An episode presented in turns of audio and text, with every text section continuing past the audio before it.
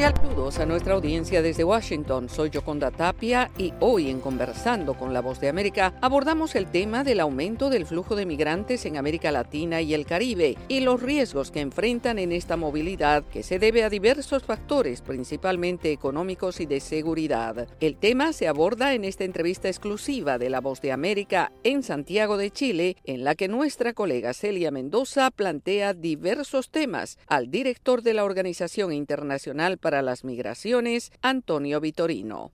En relación a Latinoamérica y el Caribe, yo debo decir que los números muestran que hay un incremento de la movilidad humana, sea por eh, el desplazamiento por la situación en Venezuela, sea por eh, los impactos de la situación económica que estamos todos viviendo, pero también por nuevas causas cada vez más significativas como el cambio climático. Solo para dar dos cifras, el año pasado han pasado el eh, Darien Gap entre Colombia y Panamá 255 mil personas. Es una de las travesías más eh, peligrosas del mundo entero. Y si quiere comparar con el año anterior, habían pasado 133 mil. Quiere decir que hay un aumento de 80%. Además de eso, tenemos también la situación de los 6 millones de venezolanos que están desplazados en varios países de América Latina, 2,5 en Colombia, 1,7 en Perú, que necesitan de asistencia humanitaria y de integración en las comunidades de acogida. Como ve, hay mucho movimiento, mucha necesidad de apoyo y mucha voluntad de la parte de Naciones Unidas de apoyar los estados, pero sobre todo los migrantes. Algo que usted menciona que es importante es la cantidad de personas que cruzan el Darién. En su mayoría, ¿quiénes son esos migrantes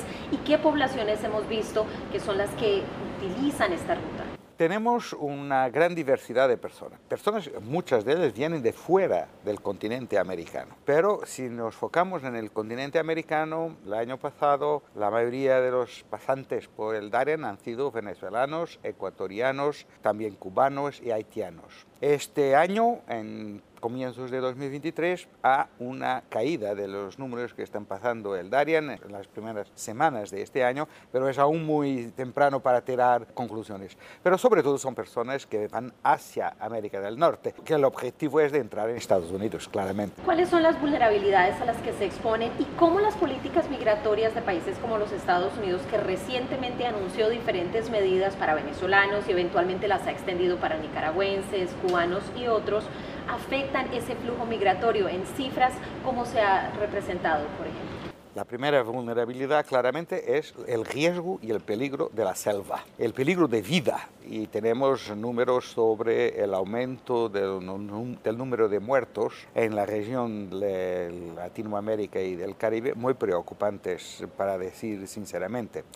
El segundo riesgo es la explotación, las redes de trata que explotan a las personas, con toda la vulnerabilidad asociada, la violencia de género, los abusos sexuales, los abusos sobre los niños, porque muchos de los que cruzan el Darien son familias con niños. En tercer lugar, hay un crecimiento de la presión migratoria en México un crecimiento de doble dimensión, por los que vienen de América Central y de América del Sur, con el objetivo de llegar a la frontera americana, pero también la presión del norte, de los retornados por los Estados Unidos, que Estados Unidos no aceptan entrar en su territorio y que quedan en la frontera en condiciones humanitarias muy difíciles. OIM está en todo lado. OIM presta la asistencia a esas personas con necesidades humanitarias, que son las necesidades más básicas de vida, comida, protección sobre, contra el frío, por ejemplo, copas calientes, pero también la asistencia médica y psicosociológica, porque del punto de vista de salud mental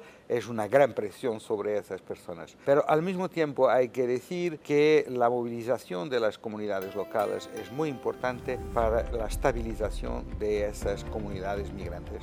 Era Antonio Vitorino, director de la Organización Internacional para las Migraciones, en entrevista exclusiva con La Voz de América, destacando las condiciones de riesgo y vulnerabilidad de los migrantes. Esto fue Conversando con La Voz de América.